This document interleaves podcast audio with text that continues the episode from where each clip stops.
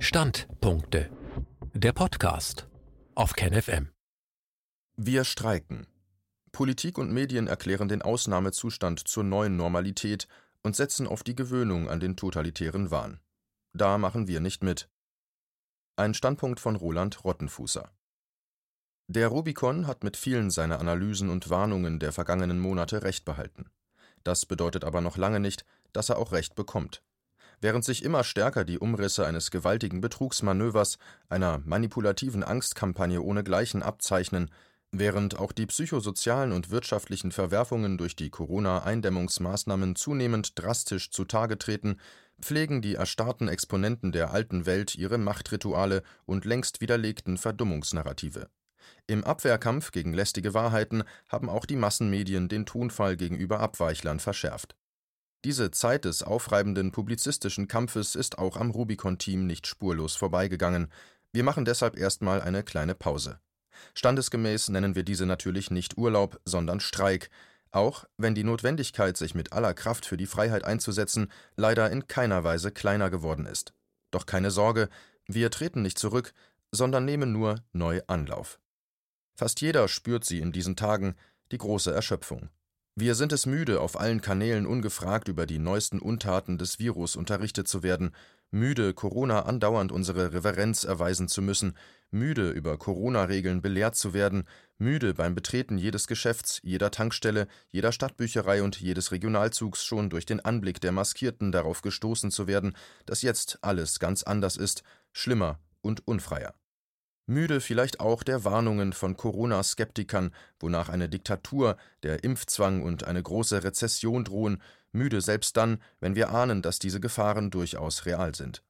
Dabei sind Menschen, die die vom Rubicon vertretene eindeutig kritische Haltung zu den Corona-Maßnahmen teilen, noch im Vorteil. Sie können ihre Energie auf ein Ziel bündeln, für alle anderen ist dies auch eine Zeit innerer Kämpfe, zerrissen zwischen mindestens zwei Seelenregungen, dem Wunsch, den Erzählungen der Herrschenden doch ein bisschen glauben zu können, und dem Antrieb, sich einem drohenden Gesundheitstotalitarismus entgegenzustellen, fühlen sich manche selbst dann erschöpft, wenn sie äußerlich betrachtet weniger zu tun haben als vor Corona. Ermüdend vor allem ist auch die Auseinandersetzung mit Corona-Andersgläubigen, denen man überall begegnen kann, selbst im engsten Freundes- und Kollegenkreis und in der Familie. Jede Begegnung mit einem alten Bekannten wird bereits zur Zitterpartie, weil man nie weiß, ob die betreffende Person nicht von massiver Medienpropaganda der Art Christian Drosten Corona-Update umgedreht wurde, über Nacht verwandelt in einen konformen, freiheitsvergessenen Menschen, der einem im Grunde fremd geworden ist. Wer sich selbst nach drei Monaten dieses organisierten Wahnsinns psychisch noch halbwegs stabil fühlt, wird genug damit zu tun haben, sich die desaströsen Corona-Geschichten seiner Mitmenschen anzuhören, zu trösten, zu helfen und mitzuleiden. Die Geschichte der alleinerziehenden Mutter, die komplett überfordert ist, weil ihr der Staat ihr Kind zur monatelangen Ganztagsbetreuung vor die Tür gekarrt hat, Schule geschlossen die psychische Belastung durch völlig desorientierte, demente alte Menschen, die in ihren Zimmern eingeschlossen wurden und denen man am Telefon jedes Mal neu erklären muss, dass man nicht kommen kann, weil man nicht kommen darf. Die befreundeten kleinen Ladeninhaber und auftretenden Künstler, denen ihre ganze Existenz wegzubrechen droht, für die ein lapidares, zu frühe Lockerungen wären fahrlässig aus dem Mund ihrer Kanzlerin das berufliche Todesurteil bedeuten kann, die einsamen, ohnehin zur Depression und zur Angststörung neigenden, deren mühsam im Zaum gehaltenen Symptome angetriggert werden und wieder ausbrechen, schließlich ein Phänomen, das ich Diktaturdepression genannt habe, das Gefühl ohnmächtiger Wut und fast vollständiger Machtlosigkeit, der Eindruck, sich innerlich halb abgestorben unter Fremden in einem fremden Land zu bewegen, das Gefühl, dass einem fast alles Liebgewordene unter den Händen zerrinnt und sich das Gift der Despotie selbst in die kleinste alltägliche Verrichtung geschlichen hat. Wir dürfen uns nichts vormachen, wir leiden fast alle. Und wir sollten uns nicht mehr scheuen, die Zusammenhänge zu erkennen und die Täter zu benennen. Diese Regierung hat Millionen von Menschen aus nichtigem Anlass psychisch schwer misshandelt, sie hat Millionen von Menschen gedemütigt und ihrer Rechte beraubt, die meisten wollen dieser Tatsache nur deshalb nicht klar ins Auge schauen, weil sie sich verzweifelt einreden, dass die Eindämmungsmaßnahmen der Regierung vielleicht doch auch ein bisschen notwendig gewesen sein könnten, dass all das einen Sinn ergibt, den Schutz von Leben und dass sie selbst als Helden einer großen nationalen Kraftanstrengung aus dieser Krise hervorgehen werden. Sich einzugestehen, dass dem nicht so ist, dass man auf beispiellose Weise betrogen worden ist, dass das ganze Leid umsonst war, dass man durch Duldung gar zum Mitgestalter der rapiden Verwandlung unserer Realität in ein beklemmend dystopisches Zerrbild von Demokratie geworden ist, dies kann sehr schmerzhaft sein, zu schmerzhaft für viele. Daher halten sie sich an den narrativen Konstruktionen der Mächtigen fest wie an einer Holzplanke, um nicht mit dem Strudel des sinkenden Schiffs Freiheit nach unten gezogen zu werden. Corona-Opportunismus schützt vor schmerzlicher Selbsterkenntnis, schützt auch vor den Mühen und Gefahren des Kampfes gegen einen übermächtig erscheinenden Gegner. Die meisten kämpfen auch jetzt noch nicht. Und viele Linke investieren ihre verbleibenden Kräfte, um Widerstand gegen die ohnehin viel zu wenigen Widerständigen zu leisten, indem sie innerhalb der Protestbewegung gegen die Corona-Maßnahmen dunkle Gestalten auszumachen meinen. Impfgegner, Esoteriker, Verschwörungstheoretiker, Rechtsradikale. So simpel die Diffamierungsmuster der Gegner auch sein mögen, bei vielen Menschen haben sie verfangen. Auch weil tatsächlich nicht wenige Menschen mit AfD-Mentalität auf den Zug der anfangs anschwellenden Proteste aufgesprungen sind und deren ursprüngliche Absichten, die Bewahrung der Grundrechte, in ihrem xenophoben Sinn umgefärbt haben. Vielleicht haben manche Protestler den Fehler mangelnder Abgrenzung gegenüber rechten und definitiv zu wirren Theorien begangen, aber auch viele Linke haben sich vorschnell und zu radikal von den Protesten distanziert, haben einen Teil rechte Mitläufer für das Ganze genommen und sich auf die sichere Seite einer vermeintlich gemäßigten Mitte geflüchtet. Ein Antifaschismus, der sich seine Feinde tragischerweise ausgerechnet bei den aktiven Gegnern des grassierenden Gesundheitstotalitarismus und der Zerstörung unserer Grundrechte sucht. Dies geschieht in den allermeisten Fällen ohne eine echte Alternative anzubieten, also zum Beispiel linke Proteste unter Ausschluss fragwürdiger Trittbrettfahrer zu organisieren. Die Linke hat durch ihr Versagen in der Corona-Krise viele, die aus gutem Grund nicht nach rechts wandern wollen, in die politische Heimatlosigkeit verjagt. Wohin all diese desorientierten, verstörten Menschen, denen zugleich schwere seelische und finanzielle Misshandlung widerfahren ist, in der Phase nach Corona driften werden, bleibt abzuwarten. Der gegenwärtige Akt des großen Corona-Dramas, die Phase vorsichtiger Lockerungen, ist also durch dreierlei Entwicklungen gekennzeichnet. Erstens. Viele Menschen haben sich an die neue Normalität mittlerweile gewöhnt und sind zu routinierten Mitspielern bei der Entrechtung der Bürger, auch ihrer eigenen, geworden.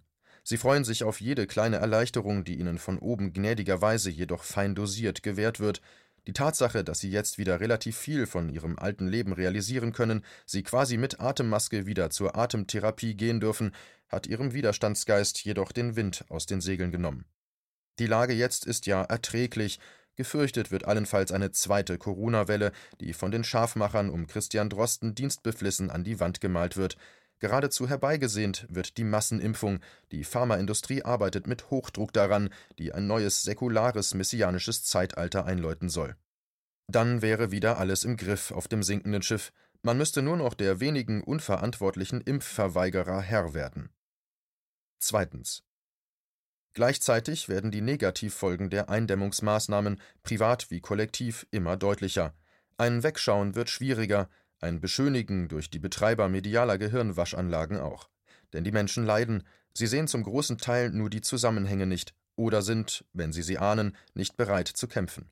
Denn kämpfen ist immer schwer, die Peiniger zu idealisieren und anzunehmen, sie hätten das alles nur gut gemeint, erspart die schwierige und angstbesetzte Aufgabe, sich mutig verhalten zu müssen. Drittens. Öffentlich Widerstand zu leisten oder zum Widerstand aufzufordern, ist in vieler Hinsicht schwerer geworden als in der ersten Phase nach dem Corona-Schock. Der Gegenschlag des Corona-Establishments war geschickt und wirkungsvoll. Man denke etwa an den pauschal pejorativen Gebrauch des Worts Verschwörungstheorie, der in den vergangenen Wochen auf allen Kanälen unaufhörlich in die Köpfe geprügelt wurde. Manche, die begonnen haben zu verstehen und die bereit gewesen wären zu kämpfen, haben sich wieder zurückgezogen, schlicht aus Angst, der zu befürchtende Gegenwind könne ihnen die berufliche und soziale Existenz kosten. Man muss also Mut haben und in der Kritikerszene über ein stabiles Unterstützerumfeld verfügen, um jetzt weiterzukämpfen, und dies trifft leider nicht für alle zu. Zusammen mit der grassierenden Corona-Müdigkeit ergibt sich daraus eine schwierige Gemengelage. Verständlicherweise wollen viele Menschen jetzt einfach so wenig wie möglich von Corona hören. Sie sind wegen Corona müde, sind aber auch speziell der endlosen Corona-Debatten überdrüssig. Diese Entwicklung hilft leider jenen Kräften, die offenbar nicht müde werden, die Verwandlung unserer ohnehin alles andere als perfekten Demokratie in einen autoritären Überwachungsstaat, gestützt auf soziale Kontrolle und gesundheitsbezogenen Tugendterror, mit aller Macht voranzutreiben. Während der Zulauf zu den Demonstrationen rückläufig ist und die Angst davor grassiert, zu den Buhfrauen und Buhmännern der rechten Verschwörungsszene gerechnet zu werden, arbeiten einflussreiche Kräfte an der Perpetuierung der jetzt eingeübten diktatorischen Maßnahmen, an der Bargeldabschaffung, an einem politisch motivierten Digitalisierungsamoklauf und an einer weitgehenden Durchimpfung der Bevölkerung. Mindestens auf eine On-Off-Diktatur haben wir uns einzustellen, also auf das Damoklesschwert von Shutdown-Maßnahmen, die jederzeit wieder aktiviert werden können, wenn das Auftauchen bekannter oder unbekannter Viren dies nahelegt und es muss sich dabei, wie gesehen, keinesfalls um eine reale Gefahr handeln. Wir erleben zugleich Wochen, in denen sich mehr und mehr erweist, dass der vom Rubicon im März 2020 spontan eingeschlagene Weg der richtige war. Wir glauben, mit mittlerweile mehreren hundert Beiträgen, auch von ausgewiesenen medizinischen Experten, nachgewiesen zu haben, dass das Coronavirus weitaus weniger gefährlich ist, als das herrschende Narrativ behauptet, dass massiv mit Zahlen manipuliert wurde und wird, dass wir mithin Opfer einer beispiellosen Angstkampagne und eines seit 1933 nie dagewesenen Angriffs auf unsere Grund- und Bürgerrechte geworden sind. Dass schließlich durch den massiven Angriff auf die soziale, psychische und wirtschaftliche Integrität von Millionen Menschen Leid in einem Umfang verursacht wurde und wird, das durch die tatsächlichen Corona-Toten und Infizierten nicht zu rechtfertigen ist. Einige Zusammenhänge konnten wir zwar noch nicht eindeutig beweisen, werden jedoch durch unsere Recherchen sehr nahegelegt. Es gibt eine Agenda hinter den Kulissen, und diese wird international vorangetrieben. Mindestens zwei Branchen profitieren massiv von diesen Vorgängen die Pharmaindustrie, die in der Pandemiepanik die historische Chance auf eine unabsehbare Erweiterung ihres Geschäftsfelds sieht, den erzwungenen Zugriff auf die Körper von Millionen gesunder Menschen und die IT-Industrie, die die Ausweitung ihrer Marktmacht im Verein mit einem ausgeklügelten System der Überwachung, Kontrolle und Verhaltenssteuerung im Schatten der Corona-Hysterie vorantreiben will. Schließlich kommt die derzeitige Dynamik auch den Wünschen vieler Regierenden entgegen, staatliche Machtbefugnisse auf Kosten der Bürgerrechte Schritt für Schritt weiter auszudehnen, demokratische Reststrukturen wie ein lästiges Korsett abzustreifen und im Sinne von Eliteinteressen auf der Weltbühne wie befreit aufspielen zu können an diesen Vorgängen ist so viel faul, dass den Tätern, um ihre Machenschaften zu verschleiern, nichts Besseres einfiel, als das Wort Verschwörungstheorie selbst mittels einer massiven Kampagne zu dämonisieren.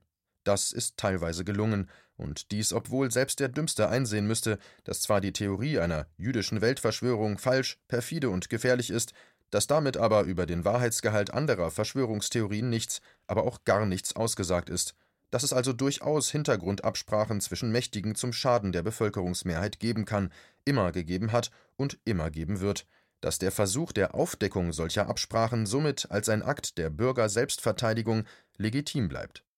Mag auch mancher dieser Theoretiker mal daneben langen oder mangels verfügbarer Hintergrundinformationen notgedrungen lückenhaft arbeiten, was zählt, ist die humane und emanzipatorische Absicht dahinter. Dies schließt gruppenbezogene Menschenfeindlichkeit, zum Beispiel die Theorie eines beabsichtigten Bevölkerungsaustauschs, aus. Libertäre Aufklärungsarbeit, die immer gegen die unangemessene Selbstaufblähung von Machtapparaten gerichtet ist, jedoch ausdrücklich mit ein.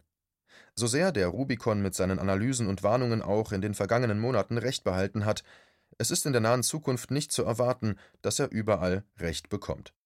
Wir haben uns auf einen harten, langen und zähen Kampf einzustellen, auch auf eine Reihe von Rückschlägen aufgrund der geschickten Vorgehensweise des Gegners, endlose und sinnlose Verlängerungen von Maßnahmen wie die der demütigenden Maskenpflicht, Drohungen mit einer zweiten und dritten Corona-Welle, ein inszeniertes Wiederaufflammen der Hysterie mit dem Namen der herbstlichen Grippesaison, den Versuch, die schon spürbaren wirtschaftlichen Verwerfungen rhetorisch zu verschleiern und die Folgen durch exzessive Schuldenmacherei hinauszuschieben, den permanenten Versuch, den Einsatz für Grundrechte zu delegitimieren und zu dämonisieren, immer neue Vorschläge zur Perfektionierung der Gesundheitsüberwachung, die mit einer Strategie massiver Angstmache verkauft werden.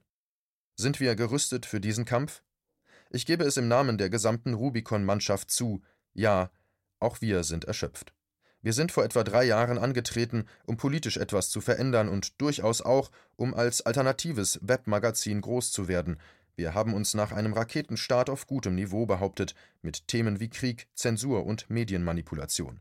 Wir haben unsere Strukturen ausgebaut und eine Reihe guter und zuverlässiger Mitarbeiter an uns gebunden. Nichts und niemand konnte uns aber darauf vorbereiten, dass wir uns unversehens als publizistische Speerspitze in einem historischen Kampf um unsere Grundrechte wiederfinden würden, in einer Zeit, in der die demokratische und freiheitliche Substanz unseres Gemeinwesens in einem in der Nachkriegsgeschichte einzigartigen Ausmaß bedroht wird. Mit unseren Leserzahlen ist geschehen, was über Corona-infizierten Zahlen nur behauptet wurde. Sie sind exponentiell gewachsen, auf heute mehr als eine Million Zugriffe pro Monat. Was dagegen nicht exponentiell gewachsen ist, ist die Anzahl unserer einsatzfähigen Mitarbeiter, sind auch unsere persönlichen Kraftreserven und Zeitbudgets. Dies führte notwendigerweise dazu, dass wir alle seit Monaten am Limit arbeiten, neben der schieren Quantität der Arbeit, die sich durch einen größeren Ausstoß an Artikeln ergibt, haben wir auch mit psychischen Folgen der niederdrückenden, empörenden Corona-Maßnahmen zu kämpfen, einschließlich der Anfeindungen, die wir öffentlich wie teilweise auch privat erleben, weil wir uns in journalistischer Verantwortung entschieden haben, den Weg von Corona-Dissidenten zu gehen. Da unsere Kräfte sich somit dem Ende entgegenneigen, die Probleme, die mit Hilfe dieser Kräfte bewältigt werden müssten, dagegen aber weiter bestehen, haben wir uns quasi als erste Hilfe zu drei Maßnahmen entschlossen. Erstens, wir machen vom 27. Juni 2020 bis zum 6. Juli 2020 eine Pause, einen vollkommenen Rubicon-Lockdown, der allen Mitarbeitern eine Regenerationspause ermöglicht. Denn wenn bei kaum vorhandener Personaldecke für einen abwesenden Mitarbeiter immer andere einspringen müssen, mildert das den Grad der Erschöpfung in Summe nicht. Auf keinen Fall soll diese Pause von unseren Leserinnen und Lesern als ein Aufgeben verstanden werden. Wir kommen wieder, keine Frage. Und haben dann wahrscheinlich bessere Chancen, die im Spätsommer und Herbst anstehenden Herausforderungen zu meistern. Zweitens. Wir streben mittelfristig den Aufbau einer erweiterten Rubicon-Mannschaft an, mit dem Ziel, dass die personelle Kapazität mit unserer gewachsenen Bedeutung und den gewachsenen Herausforderungen Schritt hält. Drittens. Wir bitten unsere Leserinnen und Leser, uns finanziell zu unterstützen, soweit es möglich ist, sogar in stärkerem Umfang als bisher. Eine Spende für den Rubicon ist zugleich eine politisch wirksame Aktion, weil sie die Widerstandsbewegung gegen den im Ausbau befindlichen Gesundheitstotalitarismus stärkt. Sie helfen uns damit, dass wir nicht nur die geplante Pause materiell unbeschadet überstehen, sie ermöglichen es uns auch, für unsere strapazierten Mitarbeiterinnen und Mitarbeiter regelmäßige Regenerationspausen zu organisieren, indem Vertretungen eingestellt werden und das Personaltableau insgesamt erweitert werden kann. So können wir unsere wichtige Arbeit auch langfristig sicherstellen. Helfen Sie mit, damit sich das Anwachsen unserer Leserzahlen um rund das Fünffache wenigstens teilweise auch in einem größeren Spendenvolumen widerspiegelt. Auch wenn viele jetzt eben wegen Corona finanziell abrutschen, es wäre viel gewonnen, wenn alle, die es können, für unsere gemeinsame Sache ein bisschen spenden, diejenigen, denen es finanziell noch gut geht, vielleicht auch ein bisschen mehr. Ein Trost noch zum Schluss. Wer in diesen Tagen Filme mit Christian Drosten, Markus Söder und anderen Akteuren des Corona-Establishments angeschaut hat, der spürt, auch sie sind erschöpft. Auch sie wirken nach Monaten der Mehrarbeit und der harten, vermeintlich notwendigen Entscheidungen angeschlagen, und bei ihnen kommt, im Gegensatz zu uns, noch eines hinzu.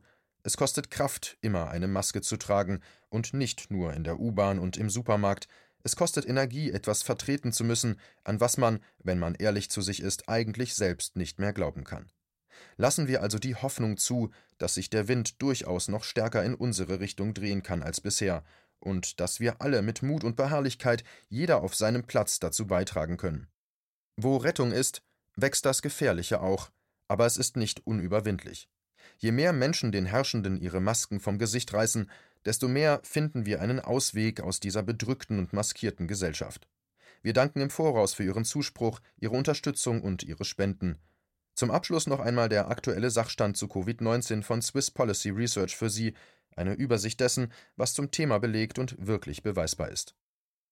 Erstens. Laut den neuesten immunologischen und serologischen Studien liegt die Letalität von Covid-19 bei insgesamt ca. 0,1 Prozent und damit im Bereich einer starken Influenzagrippe. Zweitens. In Ländern wie den USA, Großbritannien und auch Schweden ohne Lockdown liegt die Gesamtmortalität seit Jahresbeginn im Bereich einer starken Grippesaison, in Ländern wie Deutschland und der Schweiz liegt die Gesamtmortalität im Bereich einer milden Grippesaison. Drittens. Das Sterberisiko für die Allgemeinbevölkerung im Schul- und Arbeitsalter liegt selbst in den weltweiten Hotspots zumeist im Bereich einer täglichen Autofahrt zur Arbeit. Das Risiko wurde zunächst überschätzt, da Personen mit milden oder keinen Symptomen nicht erfasst wurden. Viertens. Bis zu 80 Prozent aller testpositiven Personen bleiben symptomlos, selbst unter den 70 bis 79-Jährigen bleiben rund 60 Prozent symptomlos. Mehr als 95 Prozent aller Personen zeigen höchstens moderate Symptome. Fünftens. Bis zu 60 Prozent aller Personen verfügen bereits über eine gewisse zelluläre Hintergrundimmunität gegen Covid-19 durch den Kontakt mit bisherigen Coronaviren, also Erkältungsviren. Die ursprüngliche Annahme, es gebe keine Immunität gegen Covid-19, war nicht zutreffend. Sechstens. Das Medianalter der Verstorbenen liegt in den meisten Ländern inklusive Italien bei über 80 Jahren und nur ca. 4 Prozent der Verstorbenen hatten keine ernsthaften Vorerkrankungen. Das Sterbeprofil entspricht damit im Wesentlichen der normalen Sterblichkeit. Siebtens. In vielen Ländern ereigneten sich bis zu zwei Drittel aller Todesfälle in Pflegeheimen, die von einem allgemeinen Lockdown nicht profitieren. Zudem ist oftmals nicht klar, ob diese Menschen wirklich an Covid-19 starben oder an wochenlangem Stress und Isolation. Achtens.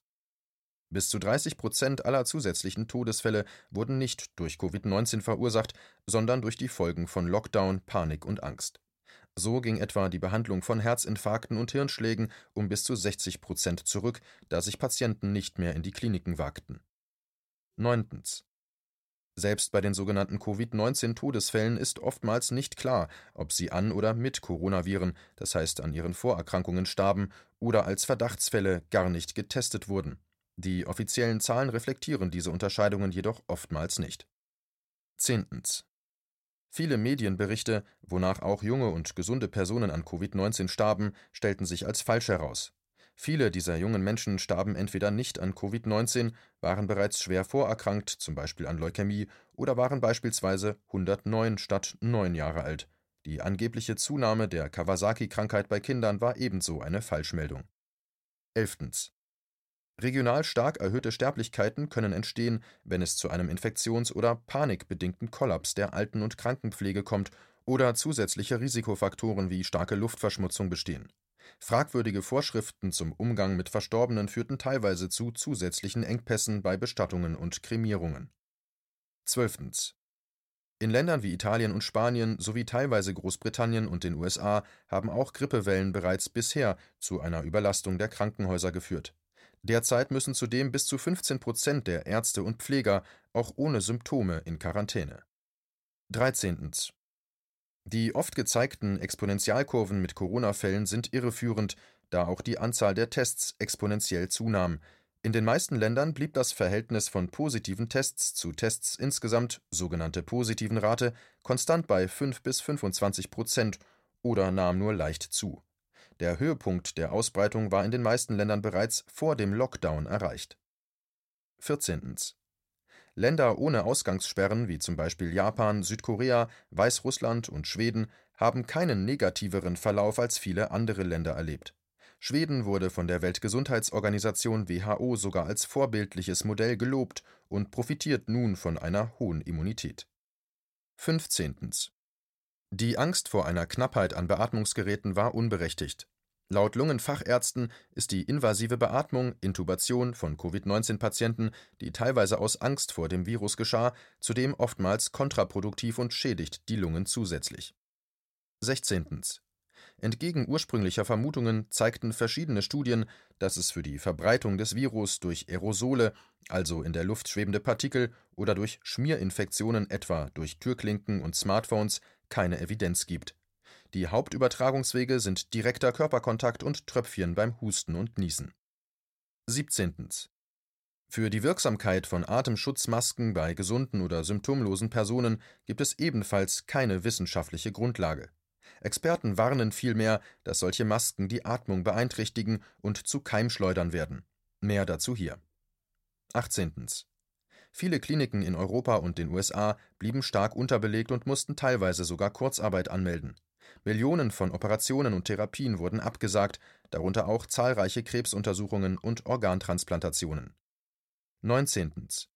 Mehrere Medien wurden dabei ertappt, wie sie die Situation in Kliniken zu dramatisieren versuchten, teilweise sogar mit manipulativen Bildern. Generell bewirkte die unseriöse Berichterstattung vieler Medien eine Maximierung der Angst in der Bevölkerung. 20. Die international verwendeten Virentestkits sind fehleranfällig und können falsche positive und falsche negative Resultate ergeben. Der offizielle Virentest wurde aus Zeitdruck zudem nicht klinisch validiert und kann auch auf andere Coronaviren positiv reagieren. 21. Zahlreiche international renommierte Experten aus den Bereichen Virologie, Immunologie und Epidemiologie halten die getroffenen Maßnahmen für kontraproduktiv und empfehlen eine rasche natürliche Immunisierung der Allgemeinbevölkerung und den Schutz von Risikogruppen. 22. Für die Schließung von Schulen gab es zu keinem Zeitpunkt einen medizinischen Grund, da das Erkrankungs- und Übertragungsrisiko bei Kindern äußerst gering ist auch für Kleinklassen, Masken oder Abstandsregeln in Schulen gibt es keinen medizinischen Grund. 23. Die Behauptung, nur starkes Covid-19 könne im Unterschied zur Influenza Thrombosen und Lungenembolien verursachen, ist nicht zutreffend, denn seit 50 Jahren ist bekannt, dass auch eine starke Influenza das Risiko für Thrombosen und Embolien stark erhöht. 24. Mehrere Experten bezeichneten forcierte Impfstoffe gegen Coronaviren als unnötig oder sogar gefährlich. Tatsächlich führte etwa der Impfstoff gegen die sogenannte Schweinegrippe von 2009 zu teilweise schweren neurologischen Schäden und Klagen in Millionenhöhe, auch bei den Tests von Corona-Impfstoffen kam es bereits zu gravierenden Komplikationen. 25. Eine globale Grippe- oder Corona-Pandemie könnte sich theoretisch durchaus über mehrere Saisons erstrecken, doch viele Studien zu einer zweiten Welle basieren auf sehr unrealistischen Annahmen, wie zum Beispiel einem konstanten Erkrankungs- und Sterberisiko über alle Altersgruppen. 26. Mehrere Krankenschwestern, zum Beispiel in New York City, beschrieben eine oft tödliche Fehlbehandlung von Covid-Patienten aufgrund fragwürdiger finanzieller Anreize und ungeeigneter Methoden. 27. Die Anzahl an Menschen, die aufgrund der Maßnahmen an Arbeitslosigkeit, Depressionen und häuslicher Gewalt leiden, hat weltweit Höchstwerte erreicht. Mehrere Experten gehen davon aus, dass die Maßnahmen wesentlich mehr Leben fordern werden als das Virus selbst. Laut UNO sind weltweit 1,6 Milliarden Menschen vom akuten Verlust ihrer Lebensgrundlagen bedroht. 28. NSA-Whistleblower Edward Snowden warnte, dass Corona für den permanenten Ausbau weltweiter Überwachungsinstrumente genutzt wird. Der renommierte Virologe Pablo Goldschmidt sprach von einem globalen Medienterror und totalitären Maßnahmen. Der britische Infektiologe Professor John Oxford sprach von einer Medienepidemie. 29. Mehr als 600 Wissenschaftler haben vor einer beispiellosen Überwachung der Gesellschaft durch problematische Apps zur Kontaktverfolgung gewarnt. In einigen Ländern wird diese Kontaktverfolgung bereits direkt vom Geheimdienst durchgeführt. Weltweit kam es zur Überwachung der Zivilbevölkerung durch Drohnen und teilweise massiver Polizeigewalt. 30. Eine WHO-Studie von 2019 zu Maßnahmen gegen Grippepandemien ergab, dass Kontaktverfolgung aus medizinischer Sicht unter keinen Umständen zu empfehlen ist. Dennoch wurden Tracing-Apps in mehreren Ländern bereits teilweise obligatorisch